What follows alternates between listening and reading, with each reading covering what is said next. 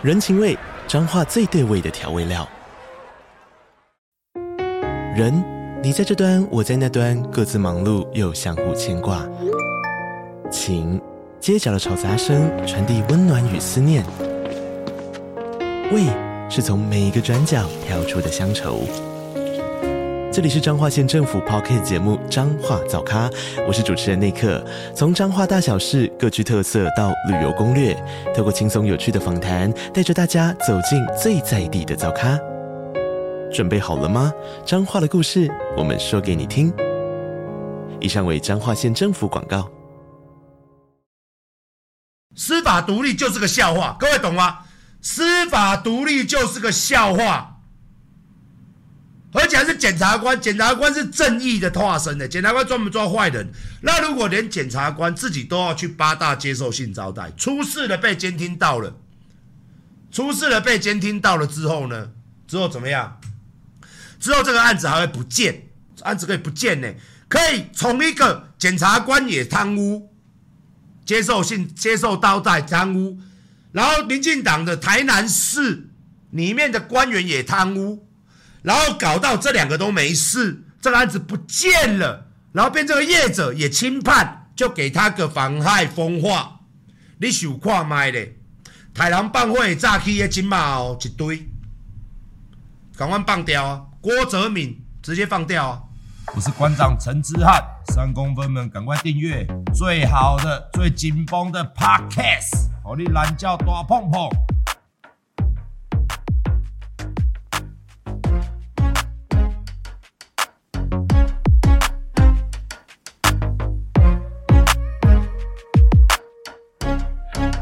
谢谢大家今天的收看哦。那我们首先，这个是昨天最大的新闻。那昨天呢，我跟国昌老师在我的办公室在讨论新的节目，我们就在聊这个了哦。这个其实新闻还没报之前，新闻还没报之前哦，其实这个消息呢，已经在各大媒体、各大名嘴手中都有资料了哦。这个是一个广铺式的爆料。哦，所以说新闻还没报之前呢，馆长知不知道？知道。我这边也有资料，你们不要问资料从哪里来，包含名嘴都有资料，包含的很多周刊、电子报，这份资料是被广铺的，还没上新闻我就知道了。昨天新闻还没出来，晚上争论还没节目还没做，我就知道了。哦，因为我身边有一个人叫黄国昌，哎，我们就知道这些事情。所以昨天我们就已经聊了蛮久了哦，聊了蛮久的，呃，聊了蛮久的哦。那这个事情是什么呢？大家可以去看新闻，我就不一一翻给各位看哦，因为新闻我准备了很多篇。如果你要对的话哦，但是我只想要吐槽哦，很多人都不知道说馆长在讲什么哦。其实昨天晚上我就在讲了，昨天晚上我就在讲了。今天这件事情，我看新闻上面的人，就像刚刚有白痴嘛进来说，你你没有去过酒店吧？哦，今天这个事情，我跟大家讲，跟全台湾人说，今天这件事情的严重性在于哪里？不是说他招妓，哦，道德观的问题，比如讲到男女之间的问题，哦，什么官带助理去 motel，什么盖里尼亚的政治人物，哦，一次起五个助理。哦，这种政治政治人物的堂哥一次请五个助理，这个我是觉得大家都笑一笑嘛。哦，反正反正哦，这个情欲流动，哦，爱恨情仇，情欲交织，玫瑰瞳铃眼，蓝色蜘蛛网，这种东西呢，哦，情感交织，爱欲流动，有时候是鸡巴养，有时候是懒觉养，有时候是你养我也养，不然一起来止养。你养我也养，男女之间有的是花钱嫖妓，我没有对不起老婆，我是花钱的，我没有谈感情。哦，男人嘛，哦，我是花钱的，我没有谈感情，我没有跟他谈感情，但是我老二放进去，我是没有感情成分在里面的，那个是 money bitch，哦，那给钱嘛，给钱哦，你的脚就会越张越开，根据坐的车不同。哦，你的副驾座脚打开的角度也不同，根据你开什么样的车，你坐进来副驾座的那个腿，还有那个颜值，还有那个捏捏大小也不同。当你开着越好的车，腿越白越细，奶子越大，你还可以摸摸了脚还张开，有没有？我们看 FB 一些干片，有没有看到？哦，脚开的角度决定你这台车的这台车的价值。这台车越贵呢，脚开的就越开。哈啊，当然我深信这些都是乱讲。女孩子怎么会？哦，这个是乱讲，这个不是每个女孩子都这样。就像不是每一个男的都跟馆长一样帅，一样高修感是一样意思啊哦，所以说呢，这件事情的重点在哪里？这件事情的重点是，他接受性招待，他里面的电话录音都被剪掉录出来，这个资料请大家上网新闻自己看，这下面也有，好不好？哦，啊、哦。这件事是怎么样呢？就是标准的一个黑金政治的缩小版。哦，民进党就是腐败，这十一年前的事情了。所以我说嘛，柯文哲讲一句话，到现在大家还是觉得颇有道理。蓝绿都是垃圾嘛，蓝绿都是垃圾嘛。哦，二这个是多少年前？十一年前、十二年前的事情。十一年前、十二年前的事情，这个就是怎么样？这个就是我跟大家讲，我也很肚烂，我最讨厌这种事情。今天由馆长的角度呢，你们就可以知道为什么？因为他们讲的使照变更跟消防有没有？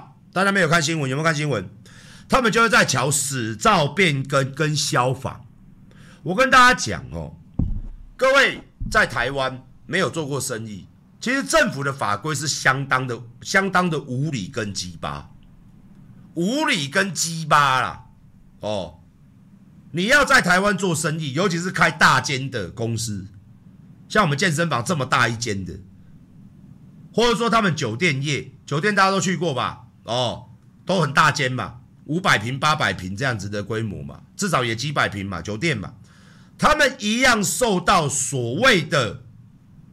八大行业哦的这个使用执照的问题，什么叫使用执照？什么叫使用执照？我今天一步一步跟大家教。我不今天馆长要骂政治，不像那些名嘴一样，你的马上你看不？由馆长的角度跟大家报告这件事情，报告这件事情。什么叫使照变更？今天台湾有各行各业。哦，台湾有各行各业，台湾有各行各业，里面有什么？有做医院的，有做长照的，有做餐厅的，有做酒店的，有做健身业的，有做电影院的，有做大卖场的，有开公司的办公室使用的，有开花店的，有开 Seven Eleven 的，有开全联的，有开各式各样的店。我以前没开过店之前，我都以为啊，开店就开店呐、啊，啊、就租金就下去啊。啊，就付嘛，哦，啊，就开店嘛，哦，我跟大家讲，不是这样的，不是这样的。做一个大生意来说，首先是使用区分。什么叫使用区分？各位把自己的地籍成本拿出来，或者说上网 Google，你的地是什么地？有分建一、建二、建三，商一、商二、商三，住一、住二、住三。哦，这个这个公一、公二、公三，我刚第一个讲错了，不是建一、建二，它叫住住一、住二、住三。依照你土地的分化，你可以建出来的坪数不同嘛？这个大家应该有些人了解。在这个土地上，根据你建物当初的设计、结构设计、楼地板承重跟使用区分，来决定你的行业能不能做。我记得前天吧。我好像回观众朋友忘记了，有一些观众朋友说，馆长沃俊建工，为什么人家可以一直开？为什么你没办法一直开？哦，第一个，他做的比我们早，所以能用的地目他们都用了，在附近找不到了。你以为每个地方都可以开健身房哦？这是第一点。第二点，有的租金太贵，我不租，我不租啊，租金便宜的法规不能过，他也许就差一点点。比如讲说，而且好笑的是，这一种叫做地方自治法，地方自治法大家了解吗？台北市、新北市、台中市、高雄市，每个县市的法规不一样，不一样哦。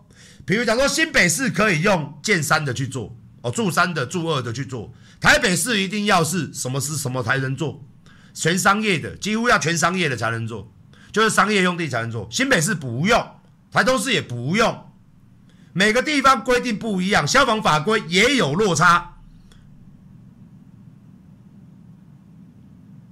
包含着你公共设施的摆设，走道要留多少公分。你的消防要做到什么样的地步？有洒水头的，有隔烟板，有防护区划。讲这个越来越复杂，大家可能听不懂。反正也有总之，总而言之，你要做一间店，你不但要符合法规，那个那栋楼的地目要符合，你又要做一大堆消防要符合。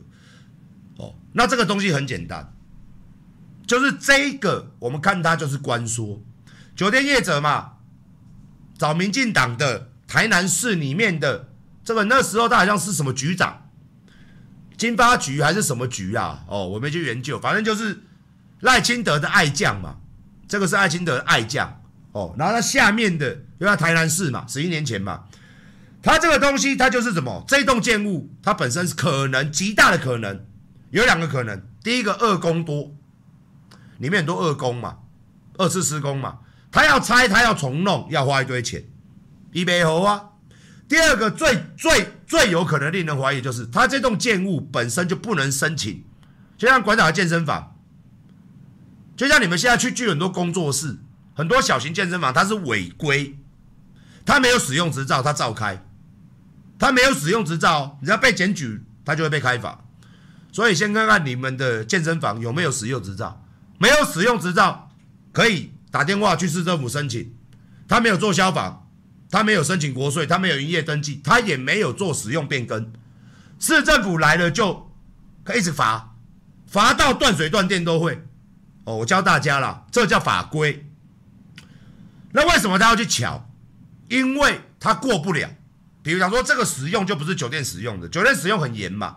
但是这边的起草后，也许他找的这个酒店的位置是很热闹的，就像我们找健身房，有一些地方很热闹嘛。哦，也是。两千平要租嘛？结果我跟你讲，我找健身房从以前到现在，很多场地又大又漂亮又便宜，然后人潮又有，送去给市政府，哎，不符法规，所以我们的法规就是个弱智。健身房的法规跟酒店的法规有拼哦。我们健身房的使用变更跟酒店基本上是一样的，消防基本上是一样的，我们也很严格。健身房的法规哦。搞得跟酒店、跟长照中心，哦，都一模一样。我们是属于第三类，大家去查最很严格的第三类，使用执照变更第三类。健身房的变更也是，然后再来变更使用执照非常的贵。你做消防馆长的每一间馆都破千万，哦，大一点的啦，新庄、台中、中立、哦，林口、哦，高雄那个比较大的馆都破千万。都破千万消防，而且每年要来做。那你做酒店嘛，要省的第一个就是钱，这个消防嘛，所以你要巧，要检查随便的。所以消防可以不做。第二个就是死照变更，他违规，他是不可以变更的啊！你乔到让我可以变更嘛，用乔的。所以这样子，大家懂了吗？这件事情就是出在他找他去瞧这个事情，他接受性招待。我我。可能收无济啦，现金有收偌济我唔知。现金可能给个，我觉得这种这种趴数，给个五十万应该就笑，给个一百万应该就很开心。再加几个小姐给他干，哦，再跟他讲，我亏了对不？对，你来遐消费，算拢算小弟的啦，哦，拢算小弟的啦，哦，所以，所以，他这个东西最要求的就是官说。然后还有一个更要求的，我跟大家讲一个更要求的新闻，都误导你们嘛。来，我们看这个新闻，这好笑。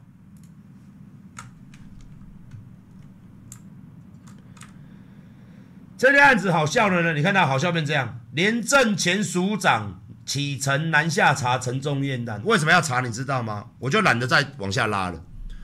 这件案子有三个可笑的地方，所有人只攻击第一个，就是他嫖妓嘛，厂商接待他；第二个就是他关说，而且我跟大家讲哦，译文都有，大家去看新闻，他怎么关说的啊？什么什么啊？消防呢？还有执照变更呢？他都业者都有跟他提出。第二个是关说，第三个最要求的，他当时哦，这个酒店业者早就被监听了，被一个检察官，台南的检察官里面监听，哦，台南监听哦，所以他本来是要监听他的不法收入，结果就监啊监啊，就监到了这一个，监到了这一个，哎，陈宗彦，他们去调嘛，电话。哦，跟台南市哦什么局处长电话一模一样，所以这个陈宗彦呢，就是这个陈宗彦。各位懂我意思了吗？各位懂意思了吗？最糟糕的来了，就后来呢，又有另外一个检察官，另外一个检察官也去了这间酒店，也被大家搞清楚哦，有一个检察官。他就在监听这个豆哥，结果就监到了陈宗彦，所以这个事情才爆出来，大家懂吗？才有这些监听译文嘛，跟这些跟这些东西嘛，赖嘛，监听译文嘛，因为他们都监听的嘛，所以你的赖啊，你的对话啊都被监听的。在监听这个豆哥，就监听到陈宗彦，他传到陈宗彦之后呢，还没完，监听到了一个检察官，也去了这间酒店，检察官哦，检察官也涉案哦。不只是民进党涉案，检察官也去了这间酒店。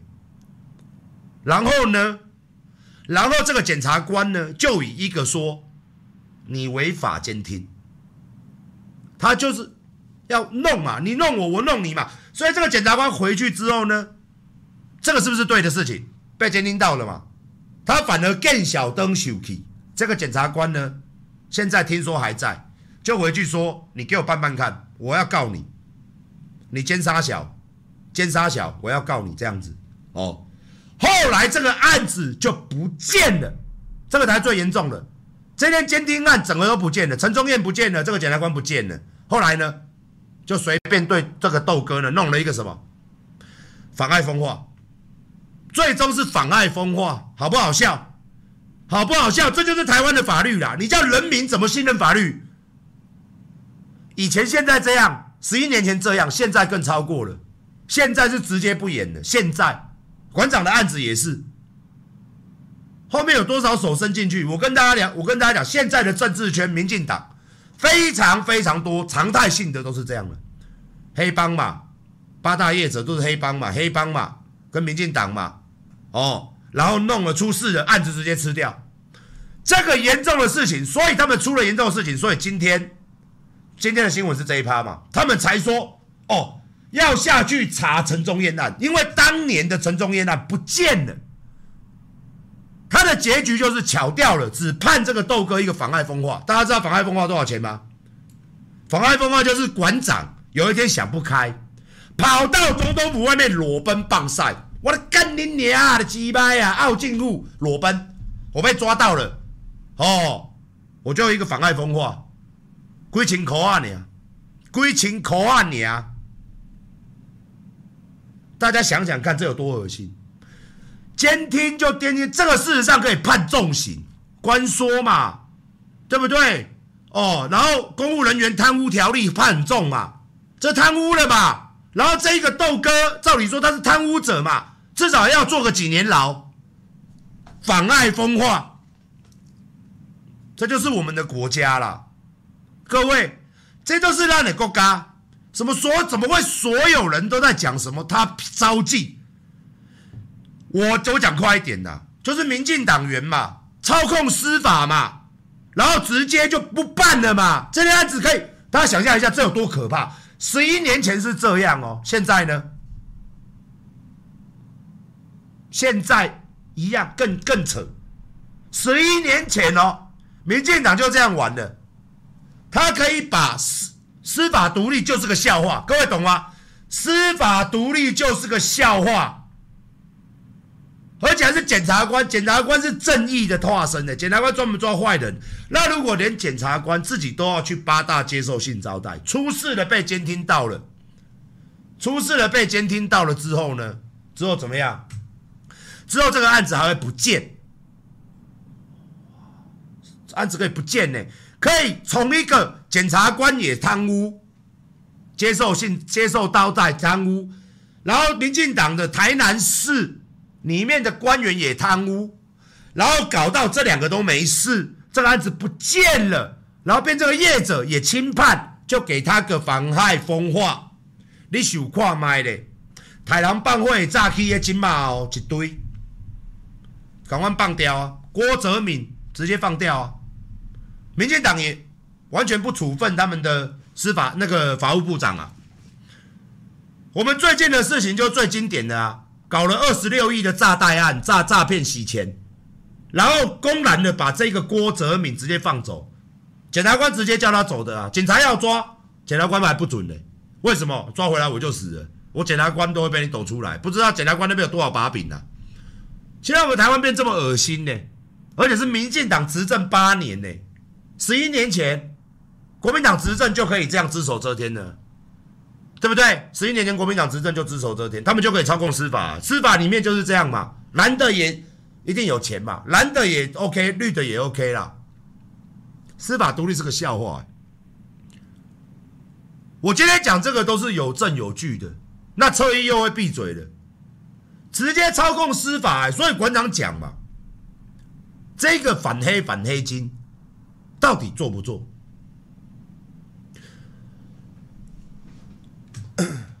你看哦，你看这个东西哦，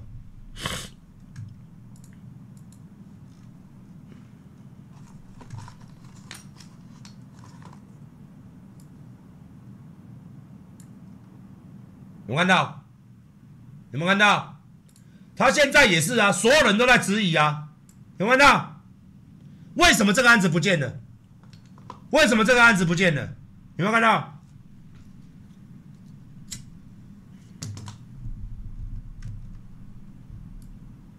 看等一下，你看，来，有没有看到？台南地检署既已主动分案，却没有开庭其签结签结案件，跟馆长的案很像，对不对？台南地检署已经有这么多证据，你看哦，他们他们检察官哦。他们检察官哦，为什么？你看哦，他们检察官假装卖槟榔，然后进去了，进去拍，结果拍到两名检察官，有没有看到？有没有看到？有没有看到？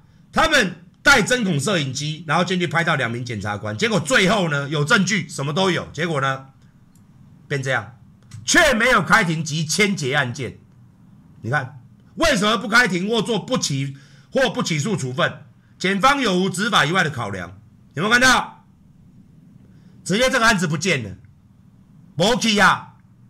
他明明有拍到哦，哦，明明都有拍到哦，然后结果这个案子不见了，所以他现在说什么廉政署前署长要查他，他妈这是不是笑话？不是，你各位跟我讲，有什么比这好笑的？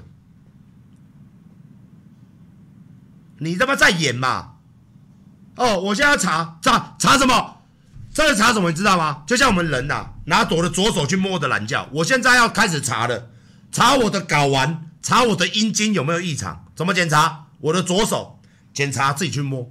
那、你检查啥小？你不去找医生？不是，我自己检查我自己。他现在就是这样，民进党自己检查自己嘛。哦，自己叫廉政署，廉政署是在法务部下面的，叫廉政署自己演一个戏嘛。民进党，哎哎，去弄一弄，演一下，你自己查自己嘛。干你娘！这然后我跟你讲不了了之的，这个一定不了了之。你等着看，这么明显，各位去看那个新闻，它有很多他们那个对话记录，包庇贪污，检察官什么的都在里面。这个是我们民进党执政的，八年过去了，这个案子不见了，然后民进党执政这八年变得越来越扯淡。这种案子像郭哲敏。好像一大堆一大堆黑道跟民进党都勾结，这个是常态性的。民进党现在变常态性，而且完全不演的啊，反正出事了嘛，这种事情不就民进党政民进党要出来道歉的嘛？法务部长要出来，那时候的法务部长是谁？要出来啊！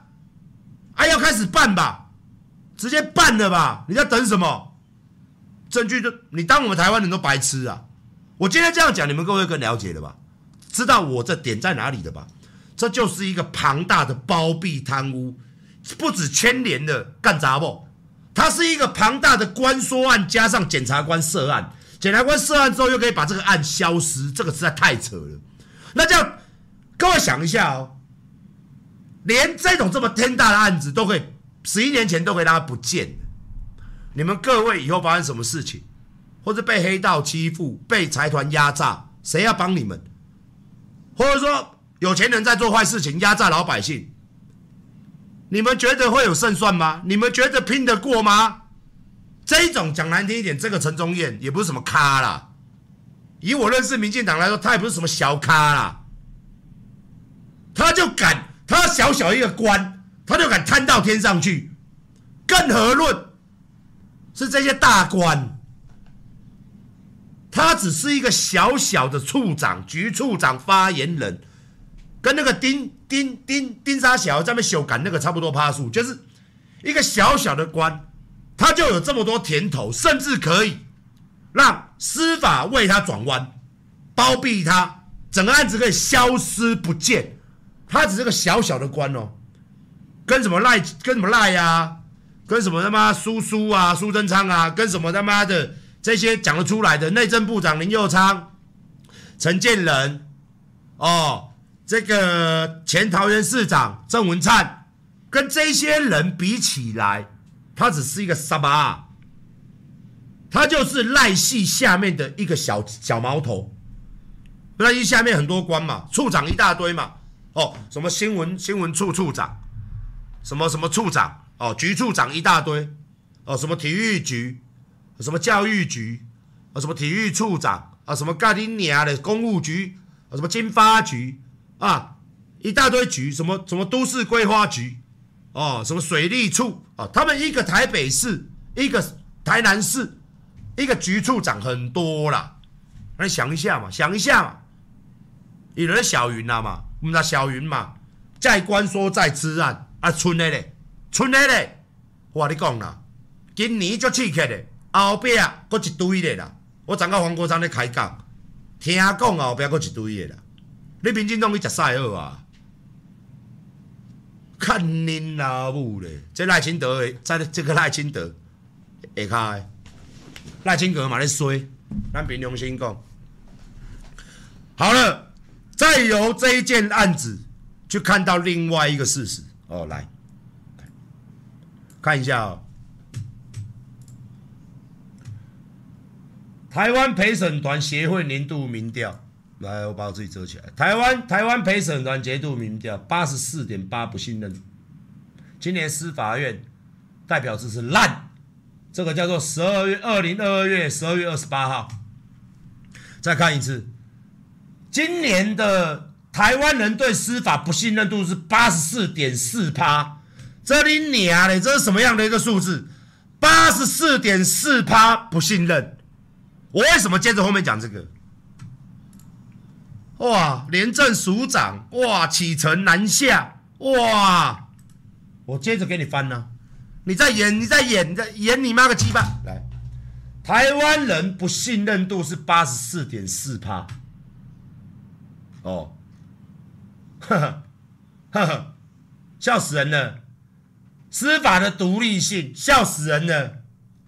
哦，陪审团协会调查民众不信任司法，哦，它里面，它里面就，你看呐，觉得法官不公正的有七十八点一，哦，司法不独立的八十四点七，好不好？受访者见司法一个要烂，有六十二点三，乱。为十五点七，哦，就看这个，看到没有？看到没有？在这样的时代里面，哦，现在的减调就是沦为政党的工具哦，减调就是我们国家机器。哎，然后呢，大家看一下哦，大家看一下《自由时报》怎么洗地，我只是想给大家看的哦，看一下民进党怎么洗地啊、哦，你看，跑到信任度点二乘六嘛，也是很低嘛，哦，你看哦，他说呢是为什么呢？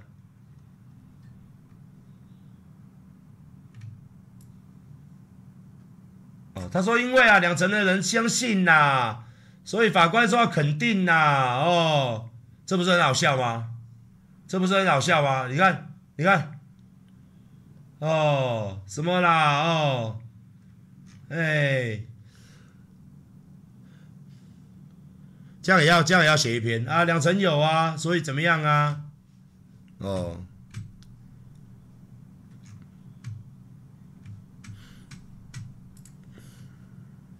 哦，所以跟大家讲嘛，老实话实说嘛。各位，各位应该也是不信任那个啦，各位应该也是不信任那个啦，所以在这样的时空背景数之下，民进党还敢说，哦，大家记得吗？小英总统说司法要改革，哦。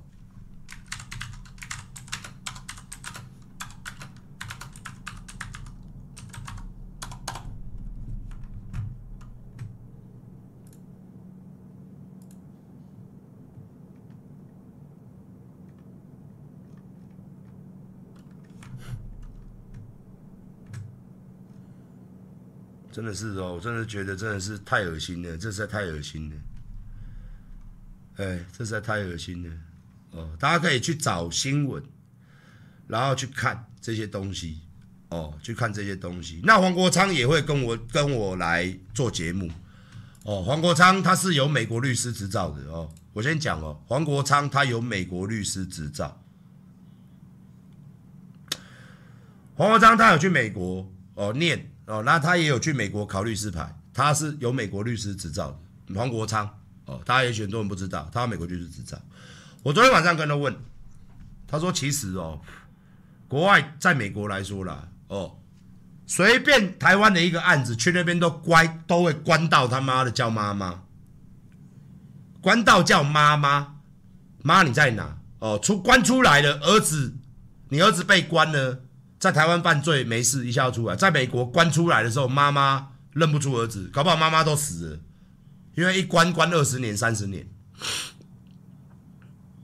哎，我跟大家讲哦，我跟大家讲哦，他跟我讲哦，我们台湾很多法律哦都太轻了，甚至是不斩金流这一点。他说美国人最狠的，你只要是个罪犯，你所有的钱都会被冻结。台湾没有哦，所以这些小弟嘛，所以很简单嘛，我叫你们去开枪嘛，开完了之后，我再每一个月再给你们安家费嘛，让我的黑帮可以运作嘛。哦，这就是蓝台湾呐，所有立法委员都知道啊。美国是直接没收你的所有的收入，包含你的你家的所有值钱的表，所有东西，哦，古董字画，他收得到的。你银行里面所有的现金，你家里面所有的现金，甚至你开公司的所有的资产，只要你是挂负责人，跟你有关系的，全部都冻结。一冻结，先冻个三五年再说，慢慢开嘛。你要跟我开庭来啊，然后就协商认罪，因为没钱就没小弟嘛，没钱老大就不老大了嘛。各位懂我意思吗？美国人是这么狠哦，台湾人活得好好的哦。所以，我们这个国家就是他妈的犯罪天堂。他这些立委整天还在演，什么都不做。就像我们最最恶名昭彰，哎，恶名昭彰，诈骗集团。诈骗集团大家都知道嘛，抓了就抓了，钱呢？不法所得呢？都政府都不扣，找不到的都不扣。哦，然后。这些人也不叫他把钱吐出来，然后就一大堆受害者钱被刮去了，就被刮去。大家应该都知道吧？新闻常常报啊。然后若干年后，这个人出来了，有钱的要死。为什么？因为他的犯罪所得你都没有扣啊，你也你也不会说重判啊。跟他说，你把钱交出来，我要赔给受害者啊，然后也关没几年啊，所以在这样的情形之下，大家要不要去做诈骗集团？十个九个说要做，干你你啊！我我做个三年牢，假设我做个三年牢，我可以赚个五千万一亿的，干你娘嘞！哪有那么好的事？我当然要做啊！你懂我意思吗？懂我意思吗？然后你这样被骗钱的人，你被骗钱的人，你这些被骗钱的老百姓就该死。